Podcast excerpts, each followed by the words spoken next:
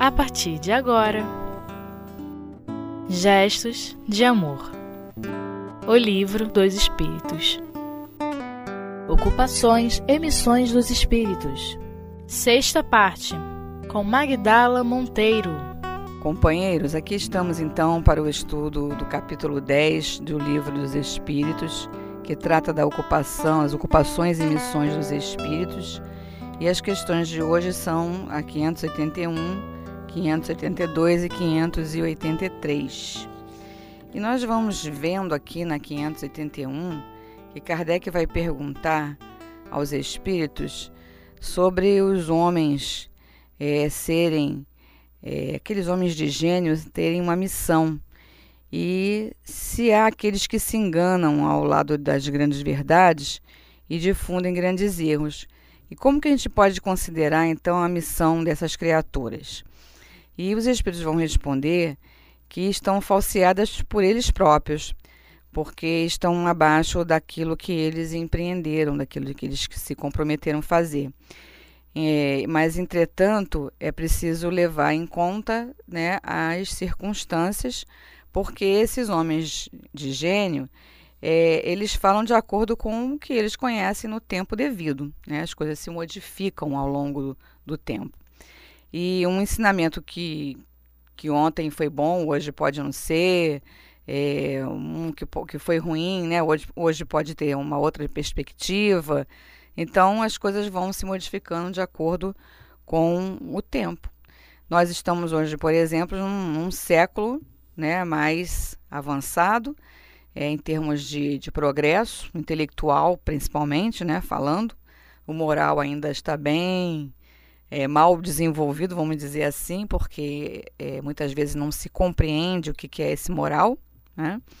Mas nós vemos muitos avanços. Temos aí, podemos citar física quântica, podemos citar os avanços no próprio meio ambiente, dos cuidados com o meio ambiente, das pessoas se preocuparem né, com a ciência já. Todo mundo se preocupa, quer entender cientificamente como que isso ou aquilo funciona, até no organismo né? No nosso organismo, a gente tem essas preocupações. Então, não dá para a gente né, considerar que a criatura ela seja um gênio só porque naquele momento ela falou algo que pode ter ficado obsoleto, por exemplo. Né? Na, na questão 582, eh, onde Kardec vai se preocupar em questionar a espiritualidade sobre a paternidade ser uma missão né, já que os homens têm missões. É, e a, a paternidade, o que os espíritos nos disseram disso? Eles nos disseram uma resposta bem, bem, vamos dizer assim, consistente, né? Porque eles dizem que não tem contestação, não dá para contestar que realmente é uma missão. Né? É algo que o homem se compromete efetivamente, né? Porque ele se responsabiliza com outras criaturas. E se Deus colocou crianças, né, espíritos, num corpo infantil, sob a tutela de, desses pais, desses educadores, é para que eles levem para um melhor caminho, né? E facilita essa tarefa oferecendo o quê? Espíritos ainda numa constituição frágil, né? Que, que sugere amor, que sugere dedicação, que sugere, sugere cuidado. Então é preciso ficar atento a, as impressões que, que esse ser traz, né? como ele se, se mostra, como ele quer fazer. E com isso, o homem deve se, se preocupar em é, dar a melhor educação. É, o que, que é dar a melhor educação? É algo muito mais complexo do que a gente imagina, porque muitas vezes a gente pensa que educação é para dar mesmo, e não é. Né? A educação não é algo que você coloque no outro. A educação é algo que a gente promove no outro. E como que se promove isso? Olhando como o outro é. E buscando aparar as arestas desse ser, né? Se ele vai por esse caminho, será que é bom, né? Vamos ensinar ele qual é o melhor caminho, como ele se comporta. Se ele traz o lápis da escola, não era o lápis dele, né? Não dá para fazer vista grossa, tem que perguntar, né? Onde, onde você pegou isso, de onde que veio, quem te deu, como é que foi. E mesmo que a criança traga lá as suas notícias, ah, o coleguinha me emprestou, eu achei, não sei aonde, na rua. Tem que se investigar, pesquisar. Isso é o lado moral dessa progressão, né, que falávamos na questão anterior e que muitas vezes não são olhadas com uma certa atenção, com certo carinho. Então, ter seres em nossas mãos com essa missão é o mesmo que você ter um jardim e cuidar das plantas desse jardim. Se a planta começa a ficar torta, você vai lá e procura colocar uma haste, né, direcioná-la, encaminhá-la para aonde você quer para ficar arrumado o seu jardim ou para porque a planta está com alguma é, dificuldade de se manter equilibrada ou porque ela está doente, você vai lá, cuida dela, coloca um, um, né, um produto que possa ajudá-la né, a ficar firme, rega, né? Tem aqueles até que conversam com as plantinhas, né? Dão-lhe bom dia, boa tarde, boa noite. Né? Então, todo, todo esse sentimento, toda essa preocupação, todo esse cuidado tem que ser dado mesmo e faz parte dessa missão da paternidade, porque é disso que depende o adiantamento de todos nós, né? Como os Espíritos respondem, inclusive, ele fala se é, endireitar o caráter de seu filho, se este sucumbir por culpa deles, suportarão a dor e os sofrimentos do filho na vida futura, que recairão sobre eles, pois não terão feito o que deles dependia para o seu adiantamento no caminho do bem. Então, esse adiantamento no caminho do bem é das duas vias, daquele que educa, né, como daquele que será educado, daquele que receberá, né, vamos dizer assim, os recursos para que ele mesmo descubra em si como é que ele vai se comportar diante da vida, como que ele é, vai tomar decisões no futuro, o que ele vai escolher. É claro que se ele errar, a culpa não é daquele educador que ofereceu o melhor, porque ele fez a sua parte. Né? Mas a parte que cabe a cada um precisa ser preservada, né? prestar bastante atenção nesse sentido. Nós vemos aqui numa, é, numa sequência, na questão 583, que já Kardec vai perguntar sobre a questão do filho se desviar do mal. Né? Apesar de todos os cuidados desse responsável, ele foi bom, amigo, amparou, ajudou, ofereceu tudo que ele achou que devia oferecer, né? o melhor, pensou até nos aspectos morais, é, pensou até no seu caráter, né, ilibado, no melhor é, comportamento diante da sociedade. Mas aí os espíritos vão, né, de alguma maneira, é, fazer com que esse educador, com que esse que se preocupa, fique mais tranquilo, porque ele diz que ele não tem responsabilidade nisso. Quanto maiores sejam as disposições desse filho para o mal, mais pesada é a tarefa, eles dizem assim, e maior será o mérito, se eles conseguirem desviá-lo do mau caminho. Quer dizer, você pode tentar, você não vai desistir dele por isso, mas está com ele, né? Não há uma culpa. Aliás, culpa não vale a pena, né? Fazendo um parênteses, porque a culpa só adoece a gente, né? Numa subquestão aqui, uma subpergunta, é, ele diz: se um filho se torna um homem de bem, apesar da negligência ou dos maus exemplos de seus pais, eles retiram daí algum proveito? E os espíritos só respondem: Deus é justo. Quer dizer, Deus sabe, né? Deus sabe de todas as coisas, conhece a cada um dos seus filhos, sabe as suas possibilidades de erro e de acerto, mas vai estar sempre vibrando e providenciando é, recursos para que cada um dos seus filhos é, saiam do caminho errado e retornem ao caminho correto. É, mas cada um de nós precisamos ficar bastante atentos a essas questões e procurar ser né, o exemplo constante e, e, buscando de alguma maneira né, fazer bom proveito da sua tarefa e oferecendo ao outro a oportunidade também de ser um bom tarefeiro né, naquilo que ele empreendeu. Então, essa, essa relação para ser um homem de bem, ela está envolvendo as, as duas vias, aquele que está recebendo e aquele que está oferecendo. Então, sempre novos aprendizados serão possíveis nessas relações de pais e de filhos e nesse envolvimento que cada um é, se coloca para ser aquele que vai fazer toda a diferença no seu adiantamento. Então, voltamos daqui a pouco.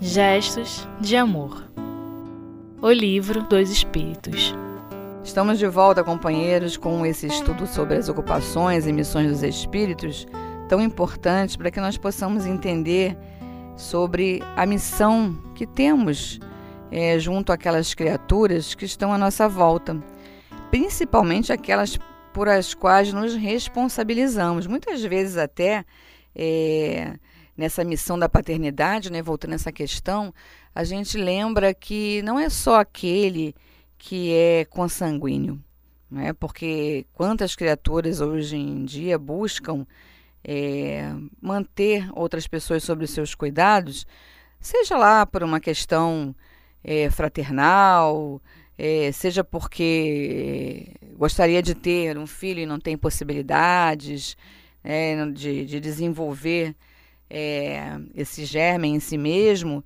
então elas buscam é, outras criaturas e que muitas vezes estão até abandonadas. E essa é uma tarefa até mais complexa, porque você vai cuidar daquele que você não gerou, mas e que há uma sintonia, que vai estabelecer a sintonia. Em outros casos, não, mesmo sem essa sintonia, mas por aquele jeitinho abafado que o espírito se encontra, que é estar na infância, ele vai sugerir né, nessa sua nova é, reorganização, esses cuidados. Mas muitas impressões são trazidas porque somos espíritos. E claro que temos sempre algum, é, alguma ligação é, de uns com os outros do passado e aproveitamos então a nova oportunidade reencarnatória para ir corrigindo aquilo que ficou mal resolvido ou para até criarmos novos vínculos, novas famílias. É, tudo vai fazer parte, no final das contas, de uma família universal, que é o grande é, objetivo de nós estarmos reencarnados. É, sermos uma única família, sabermos, aprendermos até, inclusive, a confiar missões a outros, porque quando estamos na missão de, de, de dirigir alguém, de direcionar alguém ou ou mais de um, é, nós acabamos, acabamos por ser aqueles que, que vai também ensinar o outro a ser um, um missionário, vamos dizer assim. Porque ser missionário não, só, não é só uma tarefa muito elevada, mas somos missionários de várias formas. E ser um missionário na educação é, por assim dizer, algo bem importante de se pensar.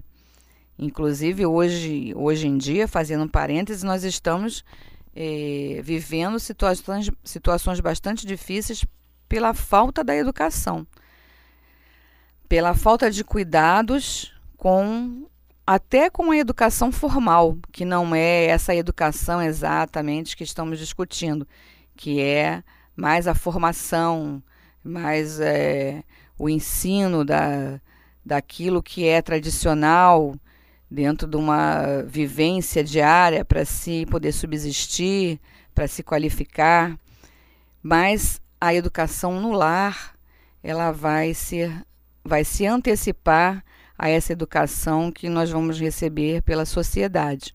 E esse conjunto é que vai fazer com que o homem de bem se forme e possa fazer um bom proveito dessa relação é, interpessoal, né, vamos dizer assim, dessas relações humanas, desse envolvimento que se estabelece entre um e outro para, no fim das contas, sermos aquelas criaturas melhores que nós já desejamos ser, que já estamos em busca.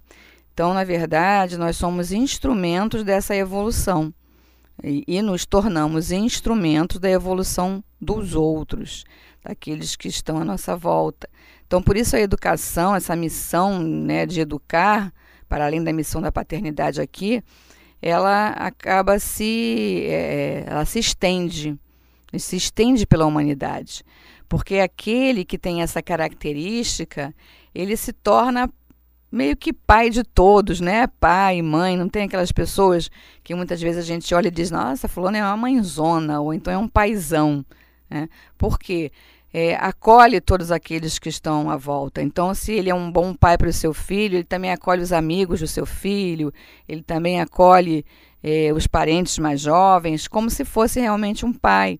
Quantos tios e avós tornam-se esses pais? Né? Então, essa missão da paternidade não é apenas uma colocação é, de um título daquele que está no, no estado de pai, na condição de pai, mas é aquele que tem essa condição né, moral mesmo de levar é, aquilo que ele conhece, aquilo que ele deseja, a sua experiência, né? E como prova, muitas vezes, também, já que estamos no mundo de provas e expiações, é, é, serve como prova porque muitas vezes você tem tutelados que dão um trabalho incrível, né? Então, ser esse missionário nesse campo é, vai ser é, uma forma de se qualificar bastante quanto esse espírito imortal que quer progredir.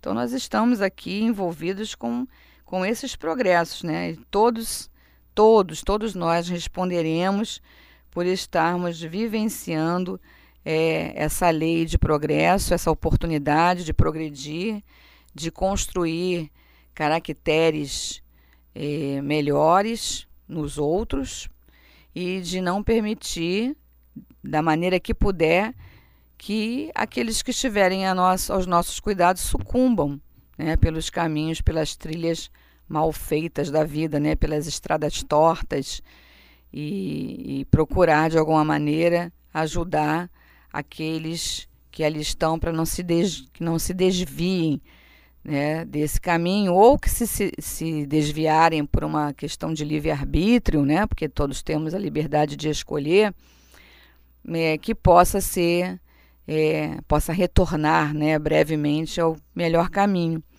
E aí também nos lembramos aqui de uma outra questão que é, é quando está-se ainda no, no, na infância, né, primeira infância, que ainda não sabe se escolher, ou, né, ainda não se tem essa possibilidade de, de usar o livre-arbítrio da forma que, que já se faz quando adulto, é bom lembrar que nós não podemos deixar essas crianças ao léu. Né? É preciso sim dar limite, estar atento, sempre como falávamos no início, aparando as arestas que aquele se apresenta. Então, se ele se apresenta já egoísta e ainda está pequeno, é preciso direcioná-lo, como a plantinha que eu falei, colocando uma hastezinha para endireitar. Porque não tem aquela história mais de pau que nasce torto, morre torto, porque isso ficou lá no passado nós agora já aprendemos, né, com essas lições de imortalidade que a doutrina espírita nos oferece, com lei de progresso e todas essas leis naturais que já nos foram apresentadas pelo livro dos Espíritos, nos apresentadas no livro dos Espíritos, que não cabe mais a gente pensar assim. Então, sempre é possível corrigir. Né? Corrigir já adulto é mais complicado. É possível, mas vai depender da livre vontade do outro né, dele querer é, pensar sobre o que está sendo sugerido a ele e dele não se deixar arrastar, porque o arrastamento do mal não existe completamente. É a criatura é dona da sua vontade, ela pode retornar. É mais difícil, mas pode. Mas a criança é a obrigação moral do seu educador mantê-lo no caminho correto. Viu que ele desviou, é para ir lá e puxar, nem que seja pelas orelhas, modo de dizer né? Porque não é não estou sugerindo violência, mas de uma forma figurada, né? Como nos dizia Jesus, é para ir lá e trazer o outro de volta, porque é responsabilidade daquele que está tutelando. Então, percebeu que ele é egoísta, vamos trabalhar então esse procedimento aí, usar recursos, maneiras, amorosamente, para trazê-lo, ele, para trazer é, essa, essa criança, esse jovem para o melhor caminho, conduzindo, amparando, protegendo, ouvindo, né? ouvindo as suas razões e explicando as suas razões através dos ensinos do Senhor Jesus, mostrando para ele que muitas vezes ele está equivocado. E estando equivocado, ele pode repensar, né? então é ajudá-lo a repensar na sua ação. Mas nós somos responsáveis por eles enquanto estão nessa condição. Né? Então, que o Senhor Jesus possa abençoar a todos, graças a Deus.